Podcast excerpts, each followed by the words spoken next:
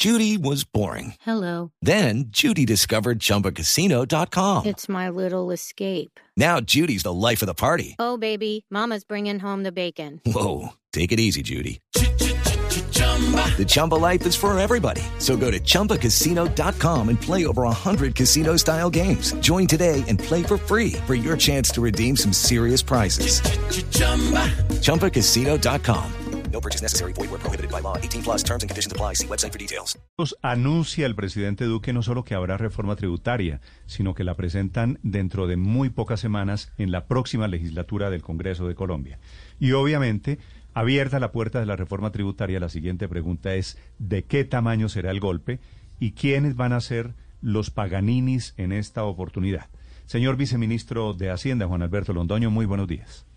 Néstor, buenos días, buenos días a toda la mesa de trabajo y a todos los oyentes. Tengo entendido, señor viceministro, que ya tienen proyecto de reforma tributaria escrito. Néstor, tenemos unas ideas que han venido de la comisión de expertos, hemos venido discutiendo varios temas, eh, tenemos, eh, lo más importante es decir que no es solo una reforma tributaria, es una reforma fiscal, es una reforma que va a crear gasto para las personas que más lo necesitan, que vamos a atender a las personas vulnerables, porque hoy se ven afectadas por la pandemia y post pandemia tenemos que darles la posibilidad de tener mejores ingresos, de tener mayores condiciones y aquí nos vimos afectados todos. Sí. ¿Cuál va a ser la columna vertebral de la tributaria que ustedes tienen en mente, doctor Londoño?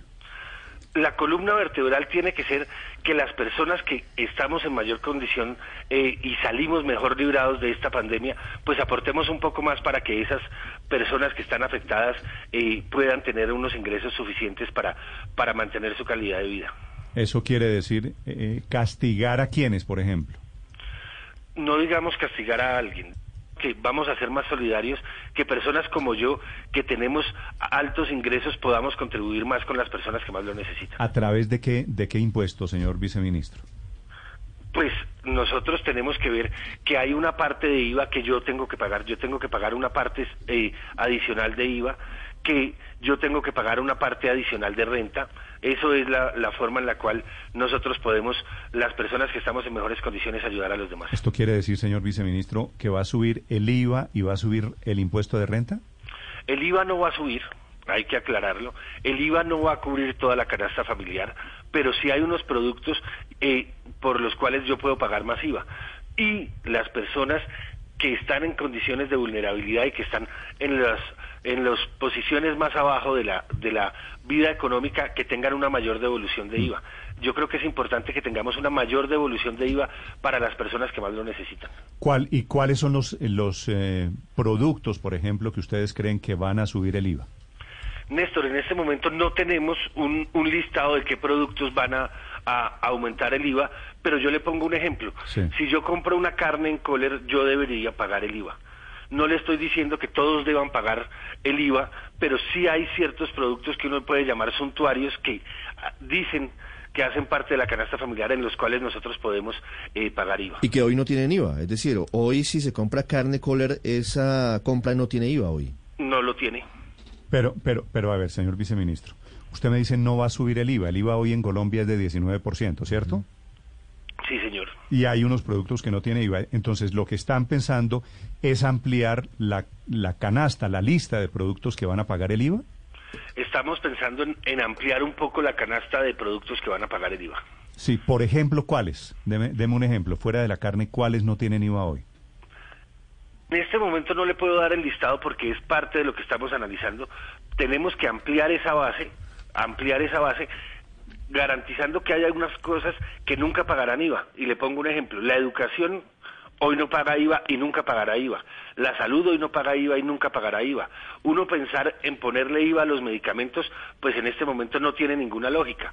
Eh, y en ningún momento tendría lógica ponerle eh, IVA a los medicamentos. Entonces, ese es el, el mensaje que, que, nosotros queremos. Pero, pero por No ejemplo, se va- la, la pasta en Colombia paga un IVA diferencial, creo. La pasta en Colombia creo que paga el IVA de 5%, Cinco. ¿cierto? Sí, señor.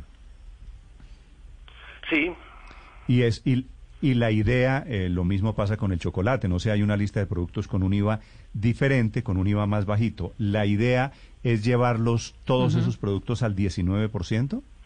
La idea es que podamos aumentar ese recaudo a través de productos que pagan un IVA eh, diferencial lleváramos a la tarifa general. Sí, y para los más decir- pobres, eh, Paola, perdón, y los más pobres recibirían modo de evolución esa tarifa del IVA?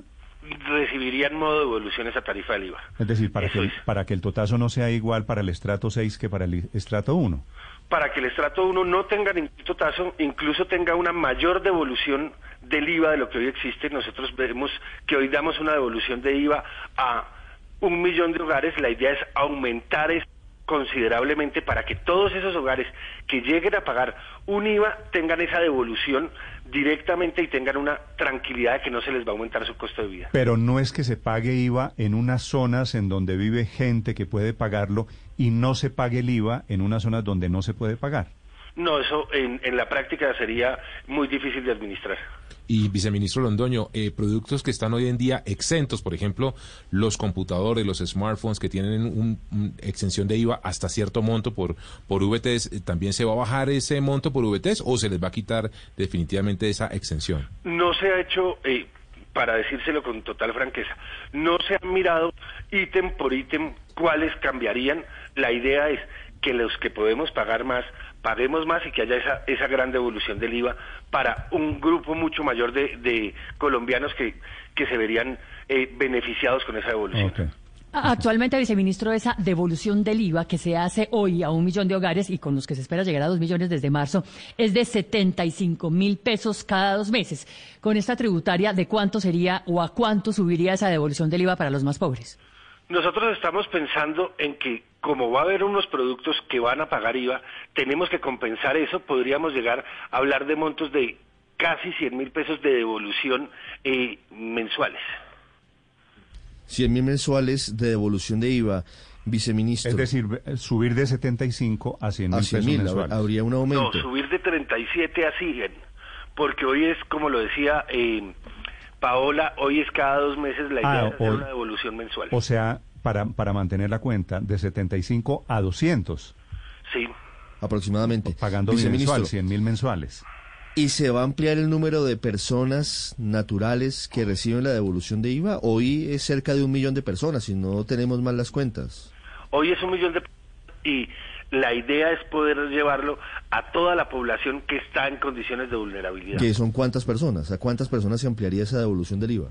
Si nosotros analizamos hoy eh, el- los términos de pobreza ex- de pobreza estamos alrededor de un 35% de la población y debería uno poder darle devolución a todas esas personas. Señor viceministro, ¿ya tienen ustedes, ya se puede divulgar el informe de la comisión de expertos, que era el primer paso a partir del cual ustedes arrancaban con este proyecto?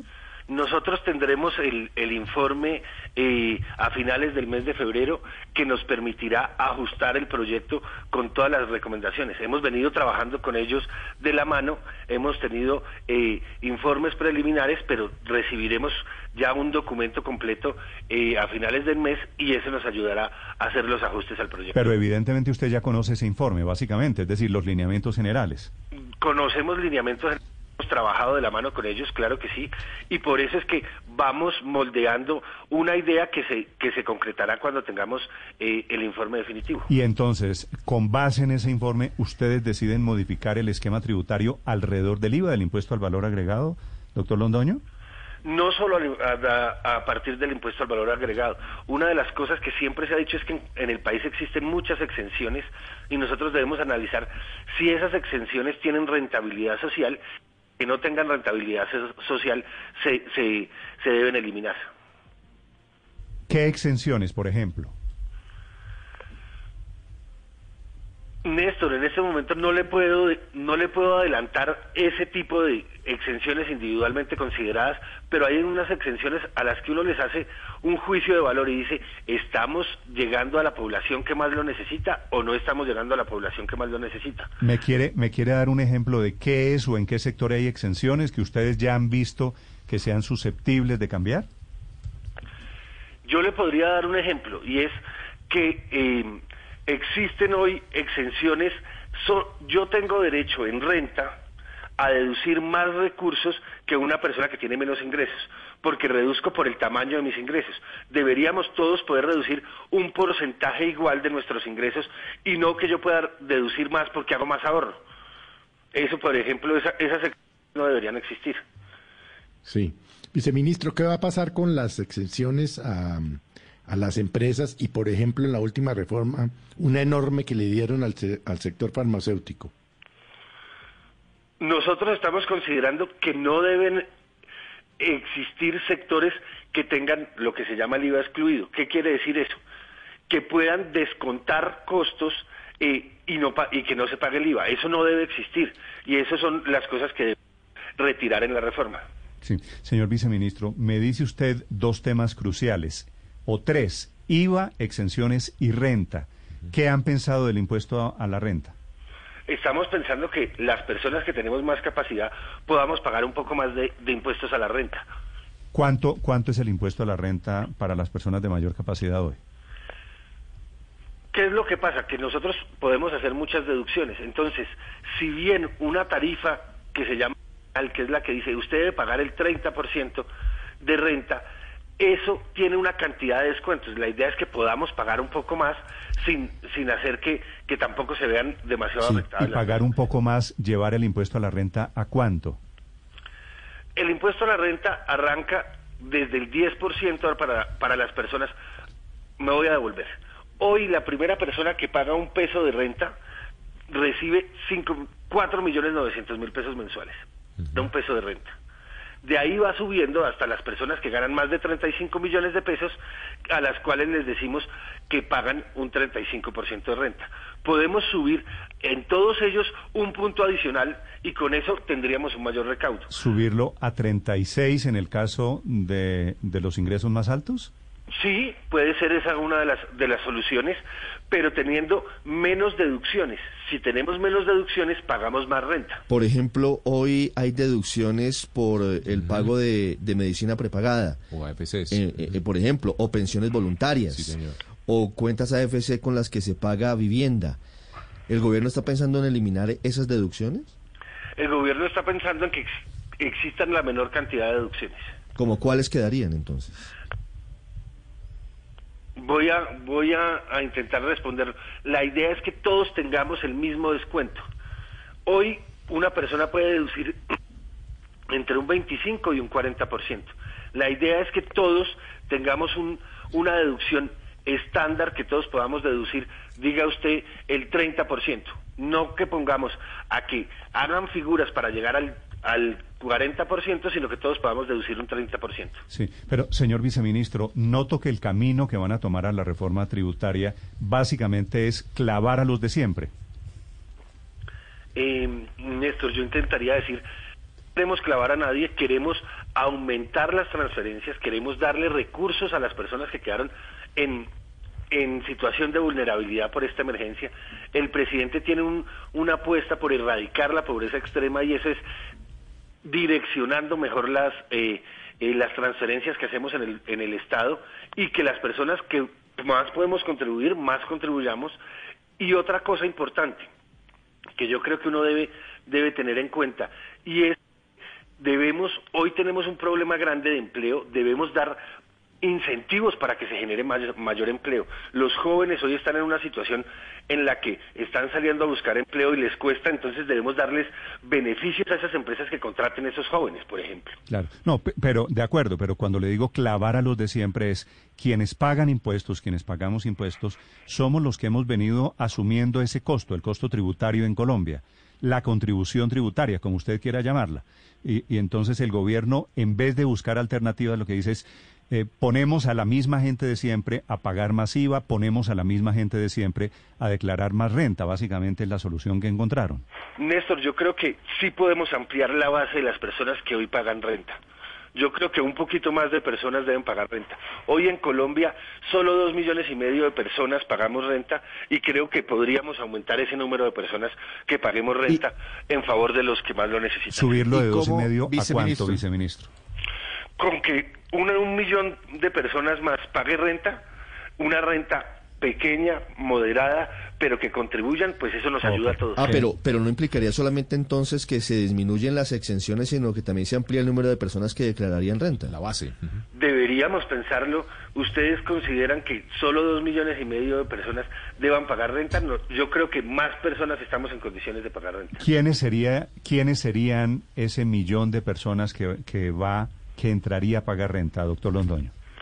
Néstor, como le decía, hoy solo una persona de que reciba más de 4.9 millones de pesos mensuales paga renta. Sí.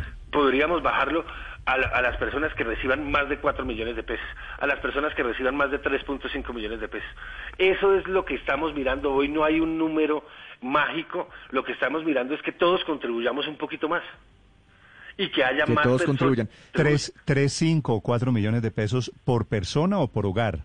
Por persona, porque la renta se paga por persona.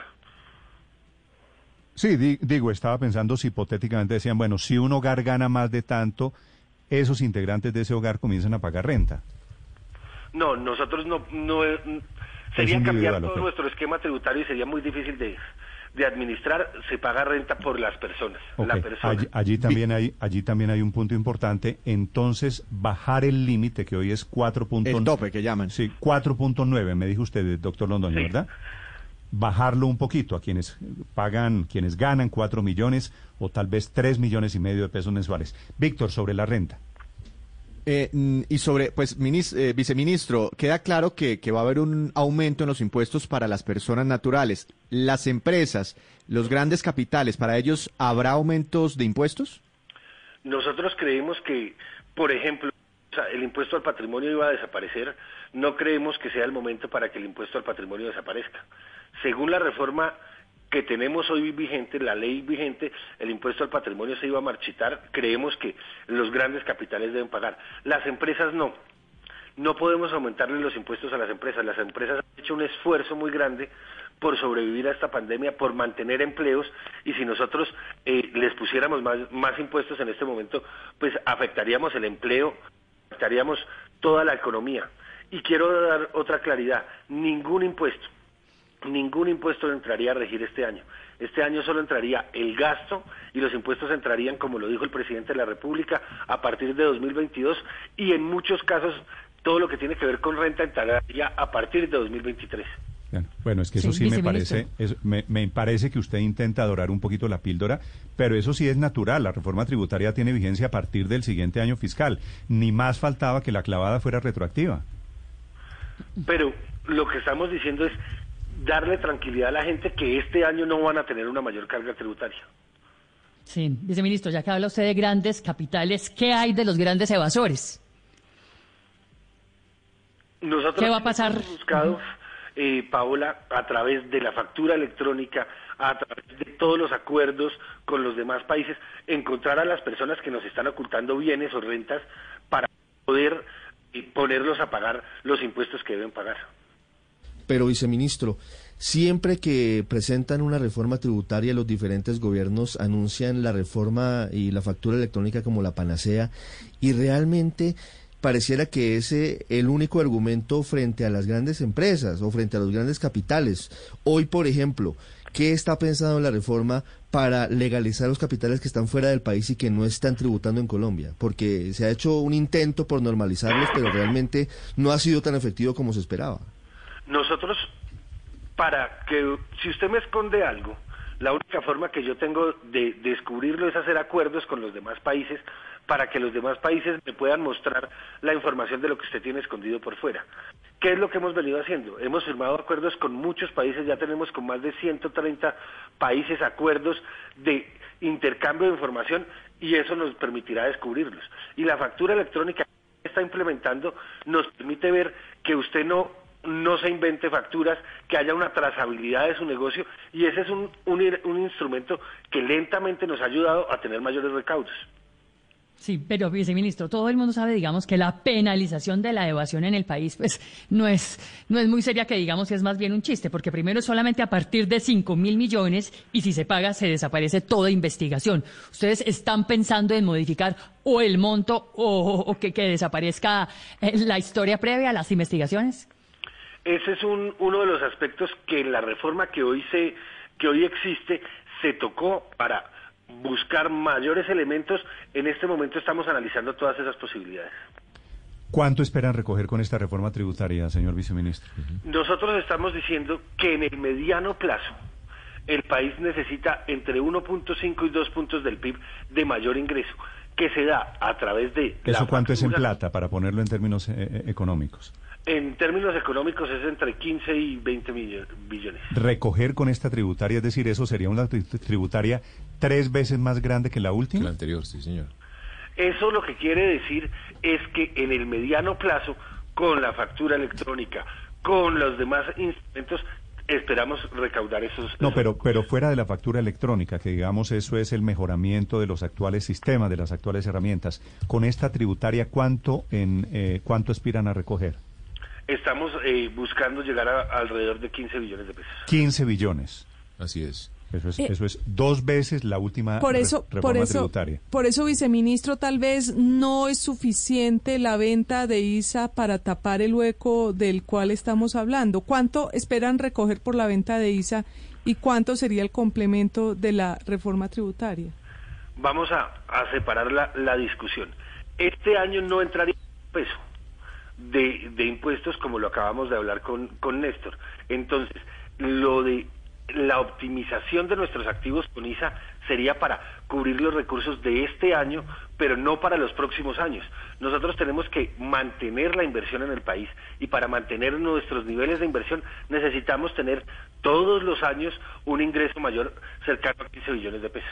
Viceministro, ¿y ustedes han contemplado también la opción de grabar algunos sectores o industrias que hoy en día no pagan impuestos? Por ejemplo, en el caso de la publicidad digital, que se llevan en casi un 90% de la torta los gigantes digitales, Google y Facebook, grabar, por ejemplo, ese negocio? Es uno de los, de los temas que estamos analizando. Estamos analizando todas las posibilidades. Les pongo otro ejemplo. Se ha hablado de los impuestos verdes que tendrían una posibilidad de darnos mayores ingresos.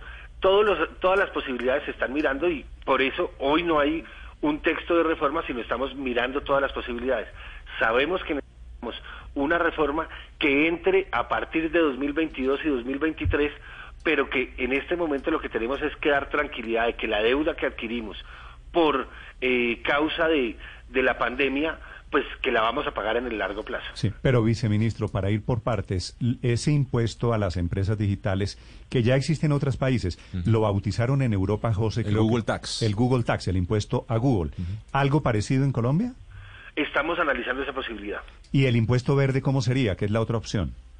Impuestos verdes hay muchos, hay, hay impuestos, eh, por ejemplo, al carbono, eh, que hoy lo tenemos y el carbón no paga el, impuesto, entonces ponerlo gradualmente que vaya entrando, eh, el impuesto eh, a las a los a los envases plásticos hoy solo lo tenemos a las bolsas y uno puede mirar qué otros envases de plástico de un solo uso pueden pagar esos impuestos. Es todo ese análisis que venimos haciendo para mirar otras alternativas de recaudo. Señor viceministro, ¿qué están pensando de impuestos para las empresas?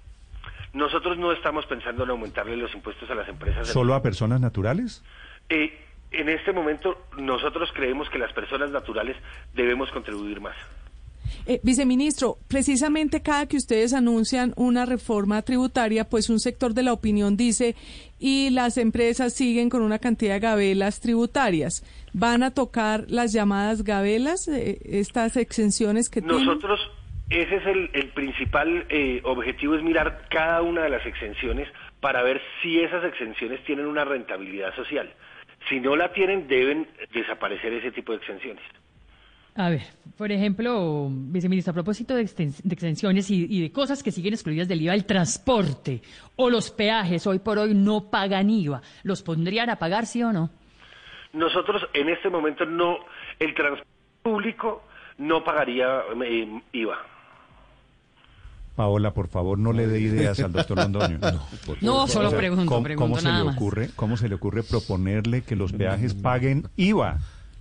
Eh, o el transporte público, no, pero digo, está No, no, entre las no, listas de, de Quieta, los sectores que no quieta. pagan, No, no, que están en, en exenciones. Quieta ¿no? y sin propuesta. No, O se sea me que- ponga, no se me ponga muy No, no creativa. tan creativa. Bueno. Siguiente pregunta, Víctor.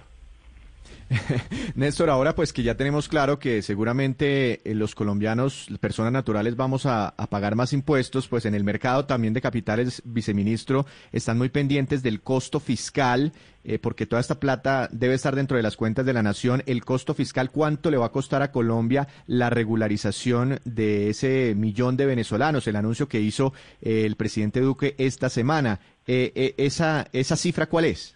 Víctor, yo creo que ahí eh, estamos cometiendo un error. Regularizar a los venezolanos, lo primero que hay que decir es, es un tema de humanidad eh, y lo segundo es que en el mediano plazo lo que va a hacer es que sea rentable para el país. Decirle al venezolano que puede pagar la, la, seguridad social, que puede cotizar a salud y pensiones y que no le toca al Estado salir y pagar sus servicios eh, de una forma costosísima que es cuando usted paga por un evento, eh, realmente puede ser rentable. Decirle al venezolano que pueda en algún momento llegar a impuestos, formalícese y pague impuestos, decirle al venezolano que haga parte de la vida productiva nacional, al final de cuentas lo que va a hacer es un mayor ingreso para nuestra sociedad y no un costo. Sí, viceministro, están preguntando varios oyentes, de personas naturales, que finalmente, pues, ¿qué están pensando con las pocas excepciones que tienen AFC, eh, medicina prepagada y educación de los hijos? La educación nunca podrá ser eh, grabada con algo. Nosotros tenemos que educar a todos los colombianos y entonces todo lo de educación no debe ser grabado. Yo eh, busco un ejemplo. Hoy una persona que tiene muchos ingresos puede decir que tiene ahorros voluntarios y que por eso descuenta el pago de renta, que tiene eh, eh, una, AFC, una AFC, unas eh, pensiones voluntarias y que por eso tiene unos descuentos. Lo que deberíamos es aplanar y que descontar el mismo porcentaje de nuestros ingresos. No decir que hay ciertos sectores de ahorro o ciertos sectores de inversión que generan que se pague menos renta, sino que todos paguemos la misma renta y tengamos las mismas deducciones. Señor viceministro, ¿qué están pensando con el tema de pensiones y pensionados? Hoy los pensionados siempre han tenido eh, las megapensiones impuestos y creemos que, que así debe continuar. Sí, pero a las pensiones, a las otras, las que no son megapensiones, ¿están pensando algo? Nosotros creemos que en Colombia eh, hay algunos pensionados que pueden que pueden eh, ayudar a contribuir un poco más. O sea, eso quiere decir, ¿están pensando ponerle algún impuesto a las pensiones, señor viceministro? ¿Algún tope hacia arriba, ministro, viceministro? Con, con un con un piso, umbral, con un piso, ¿a partir de qué de qué monto de pensión? No se ha definido qué monto sería. Pero viene pero viene una una un impuesto a las pensiones. Un impuesto a las pensiones. más o menos de qué, de qué pensiones. ¿Qué llama usted pensión alta, señor viceministro? Pues yo creo que una persona que hoy tenga una, una pensión de 10 millones de pesos puede contribuir con, con una parte de esos ingresos. Ok, más o menos pensiones a partir de 10 millones de pesos van a pagar un impuesto de cuánto? Néstor, no está, no está determinado eh, cuál, cuál sería ese impuesto. Sí. Eh, ¿qué, más, ¿Qué más queda, viceministro? Pensiones, ya hablamos de pensiones, hablamos de exenciones, hablamos de IVA. Y del gasto social, del retorno del IVA para el gasto social. Hablamos de renta. ¿Qué más, ¿qué más se nos queda, Víctor? Que nos queda el último minuto. No, no sé, viceministro, sobre el IVA, pues muchos estarían de acuerdo en que se, eh, se logre la universidad de este impuesto, si lo digo bien, pero que de pronto se baje la tarifa, es decir, que no sea del 19%, sino que baje al 17%, por ejemplo, como lo habían planteado ustedes inicialmente. ¿Eso está considerado? ¿Que, más cosas tengan IVA, pero que la tarifa general sea más bajita? Yo diría dos cosas. Uno, nunca eh, la canasta familiar en su totalidad quedaría grabada. Eso no va a pasar. Sí podemos ampliar un poco la base, no grabar toda la canasta familiar, vuelvo y les pongo dos ejemplos, la salud, la educación, como decía eh, Paola, el transporte público, esos no deben, no deben aumentar el, el IVA, eh, deben seguir sin pagar IVA y reducir la tarifa, pues es una de las posibilidades, pero nosotros creemos que la tarifa del 19 es la correcta. ¿Cuándo, ¿Cuándo esperan ustedes, señor viceministro, tener listo todo el texto del, del proyecto de reforma tributaria? Nosotros esperamos que eh, alrededor de un mes eh, podamos tener ya un texto de la, de la reforma. ¿Cuándo me dijo, perdóneme que se me cortó? Un mes, más o menos. Un mes, es decir, en marzo para presentarla. Iniciando legislatura. En la legislatura. La legislatura arranca el 20 de marzo, ¿verdad? La idea es de, de tener la discusión en este primer semestre. Es el viceministro de Hacienda, el doctor Juan Alberto Londoño, que muy amablemente acepta esta entrevista para contarle a los oyentes de Blue Radio cómo será esa reforma tributaria que viene. Hey guys, it is Ryan. I'm not sure if you know this about me, but I'm a bit of a fun fanatic when I can. I like to work, but I like fun too. It's a thing. And now the truth is out there. I can tell you about my favorite place to have fun. Chumba Casino. They have hundreds of social casino style games to choose from with new games released each week. You can play for free anytime, anywhere. And each day brings a new chance to collect daily bonuses. So join me in the fun. Sign up now at ChumbaCasino.com. No purchase necessary. BGW. Void were prohibited by law. See terms and conditions. 18 plus.